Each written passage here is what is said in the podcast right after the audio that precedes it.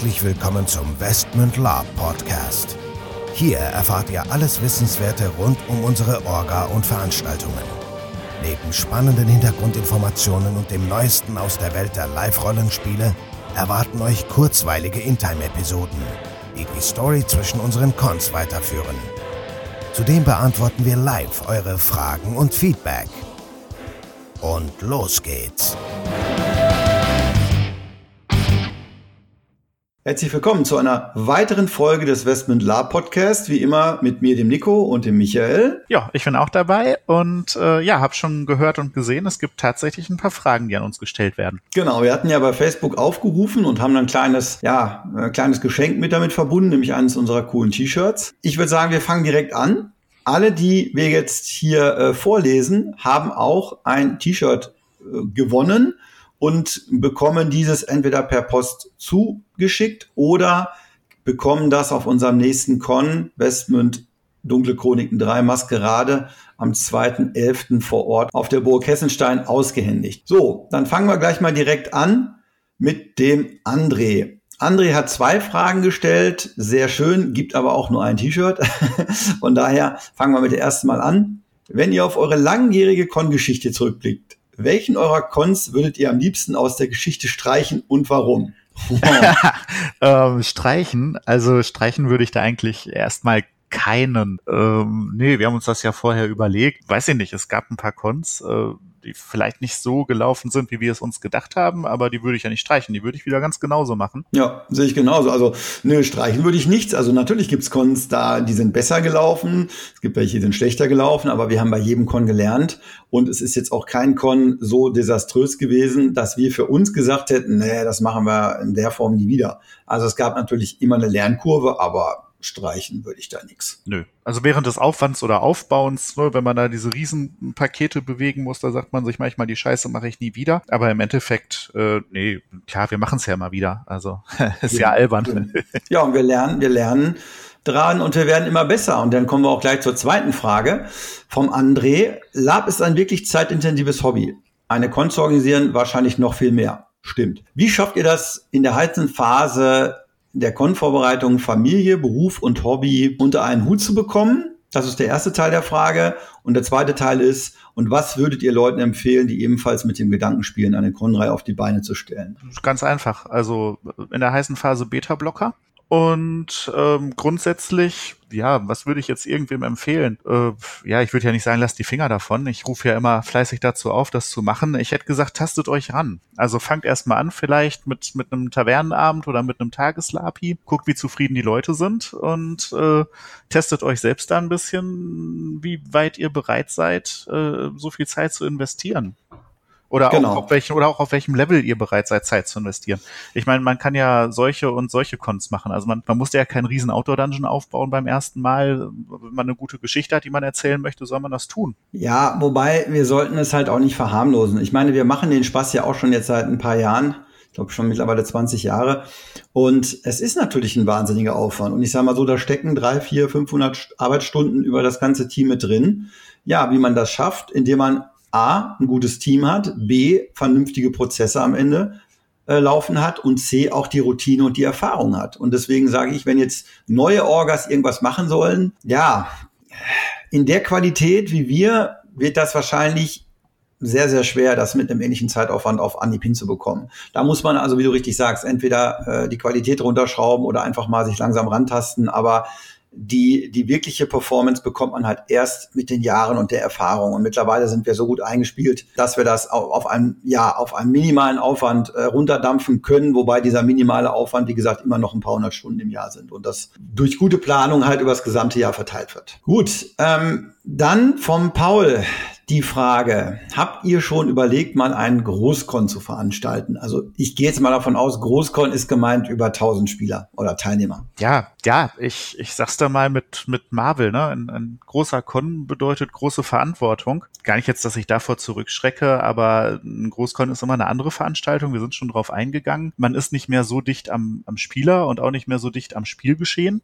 Und das ist nicht mehr so diese, diese kleine intime Geschichte. Und ich weiß gar nicht, ob ich da Lust drauf hätte, also muss ich jetzt für mich sagen, irgendwo in so einem Kabuff zu sitzen und draußen irgendwo 100 SLs äh, rumlaufen zu haben, von denen ich jetzt auch nicht weiß, wie die funktionieren und ob die funktionieren oder ob die auf dem Ego-Trip sind. Und ähm, schwierig. Ich weiß nicht, ob ich Lust dazu hätte. Nö, also ich habe keine Lust aus, aus drei Gründen. Zum einen bewegen wir uns dann ja im Prinzip im Rahmen der hauptberuflichen Tätigkeit und ganz ehrlich, da möchte ich kein Labveranstalter sein, weil ähm, man dann definitiv auf eine andere Art von Veranstaltung ähm, umschwenken müsste, nämlich also Massenveranstaltung, wo du halt nicht mehr so sag ich mal, deine individuellen Dinge reinbringen kannst und auch deine, auch individuell auf die Teilnehmer teilweise eingehen kannst. Das ist dann halt nicht mehr familiär, sondern es ist dann halt in, in einer großen, in einer großen Masse und da, da, da laufen ganz andere Prozesse im Hintergrund. Das, da hätte ich halt auch keine Lust zu, weil A, habe ich da keinen Bock drauf, das hauptberuflich zu machen, wie gesagt, und B, ist es auch nicht die Art, wie ich Veranstaltungen mache. Und der dritte Punkt, oder machen, gerne machen würde,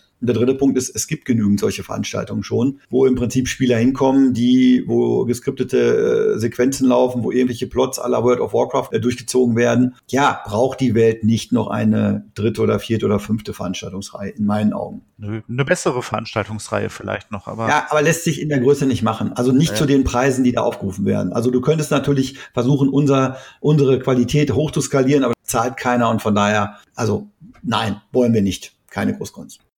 Dann der Markus schreibt uns, was waren die brillantesten oder auch skurrilsten Plotlösungen, die Sie Spieler ersonnen haben, zu Plots, die natürlich anders von euch erwartet wurden? Ja.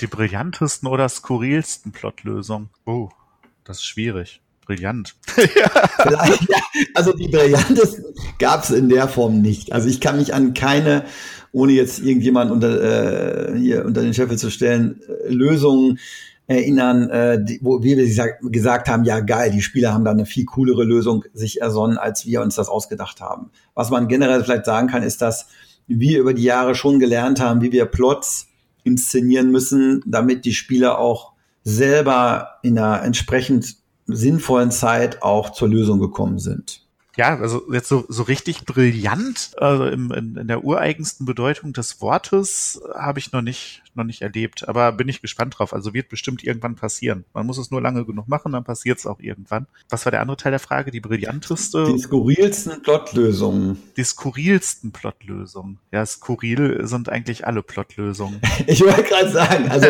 die Kreativität, ähm, also um da zwei, drei Sachen zu nennen, es gab mal irgendwie so ein Szenario, da ging es um, um, dass irgendwelche Leute Leute umgebracht wurden und dann die Seele weg war und ein anderer dann berührt wurde, damit er dann die Seele hat und der Spieler wieder lebte, da das das war oder auch bei diesem bei unserem Voodoo-Con, wo diese Seelentöpfchen da ausgetauscht wurden, da gab es da, auch ganz schön viele Leute, die dann auf einmal auf die skurrilsten Ideen kamen. Wir verkaufen irgendwem irgendwelche Seelen, wir bringen den um, damit die Seele da und dahin geht. Also das war schon ein bisschen strange. Das hätten wir in der Form nicht erwartet. Wir hatten eigentlich gedacht, dass die sehr sehr behutsam mit diesen Seelentöpfchen umgehen und bloß das, ne, aber nee, da wurde äh, wild mit gehandelt und äh, da wurde auch relativ hart mit dem Leben gespielt. Ansonsten, ja, oder äh, Westman 10, Erbschaft des Grauens, das Triskelion hatten wir ja auch schon mal darüber ähm, diskutiert, wo die Spieler nicht rankamen, bis sich dann eine Spielergruppe ausgedacht hatte, das Triskelion real zu chargen und umzukippen. Gut. Mit dem NSC, der da drin stand, aber das war auch keine Flotlösung. Das, das war einfach nur eine gute Idee. Nein, nein, nein, nein, nein.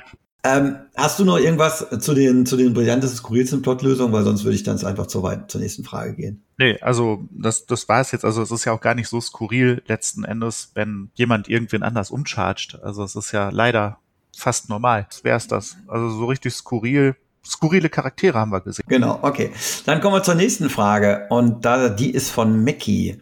Ähm, was ist eurer Meinung nach das bedeutsamste an Westmünd? Ja, ich würde sagen, das greift in die Frage nach den Großkons. Ich glaube, dass es äh, kleine und feine Veranstaltungen sind und das Bedeutsamste dabei sind, glaube ich, unsere Spieler und unsere NSCs, die mich immer wieder überraschen durch ihr schönes Spiel und ihre selbstlose Art. Also auf beiden Seiten. Ich weiß es nicht, ob es auch andere Veranstaltungen gibt, wo es tatsächlich vorkommt, dass Leute sagen, nee, Mensch, wir haben schon zwei Dungeons gesehen und wir könnten jetzt noch in den dritten gehen, aber da lassen wir jetzt mal eine andere Gruppe reingehen, dann haben die auch was davon. Oder sich halt selber gegenseitig gut aussehen lassen auf, auf den Spielen. Also ich glaube, das ist das Besondere. Genau. Also unser Slogan sagt es eigentlich ja schon aus, Lab, aber herzlich ist halt die Idee, wir wollen halt eine herzliche Gemeinde haben. Wir wollen halt Spieler und NSCs so ein bisschen auch familiär betrachten. Deswegen haben wir halt auch immer nur maximal eine gewisse Kongröße. Und wir wollen, dass das für den Teilnehmer einfach ein besonderes Erlebnis ist. Nicht nur, weil es jetzt ein Live-Rollenspiel ist, nicht nur, weil die Qualität stimmt, sondern dass die Veranstaltung an sich halt auch irgendwas, ich will jetzt nicht sagen Elitäres hat, aber schon eine Sache, wo man sagt, ey schön,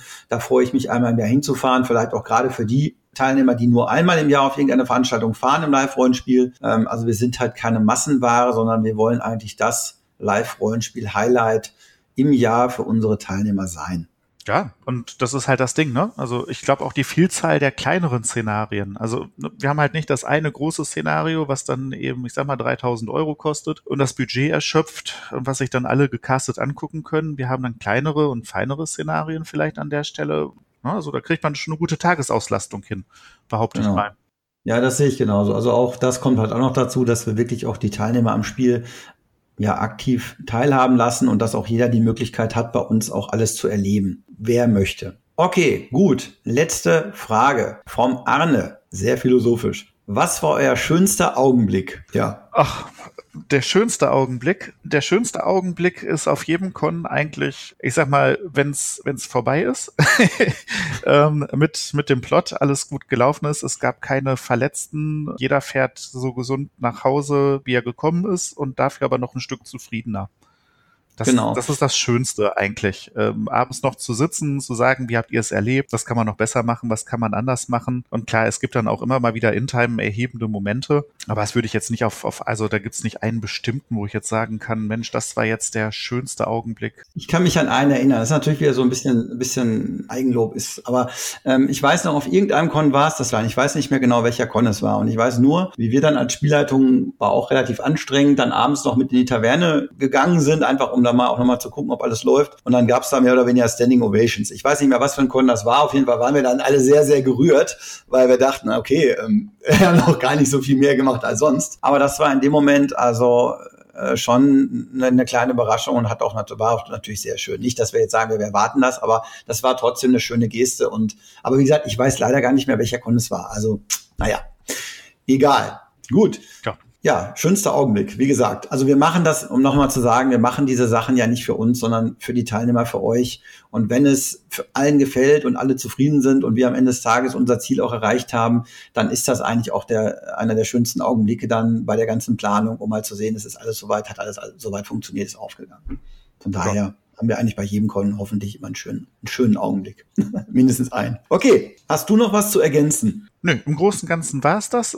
Ja, spannend, die Fragen zu hören. Mir ist klar, dass äh, da es einige Fragen bei waren, auf die gibt es eben kein klares Ja oder Nein. Aber ich hoffe, dass uns noch ganz viele Fragen auch zukünftig erreichen. Und ich finde es ja auch immer spannend, was, was euch so bewegt. Dann auch von meiner Stelle nochmal ganz herzlichen Dank für eure Fragen. Ihr könnt aber gerne uns auch oder ihr sollt auch gerne weitere Fragen uns stellen, auch jederzeit über alle Kanäle. Und ja, in diesem Sinne, bis zum nächsten Mal. Ciao. Ja, tschüss auch von mir. Bis zum nächsten Mal. So, bevor jetzt wirklich Schluss mit dieser Episode ist, an dieser Stelle noch einmal der Hinweis, dass wir uns natürlich jederzeit über euer Feedback und eure Fragen freuen. Ihr könnt diese gerne als Facebook-Kommentare unter die jeweiligen Episoden-Postings schreiben oder einfach eine Mail an orga.westmund.de raushauen. Zudem würden wir uns mega freuen, wenn euch der Podcast gefällt und ihr uns eine 5-Sterne-Bewertung und eine nette Rezension bei iTunes gebt. Das hilft uns, den Podcast immer besser zu machen. So long und bis denn.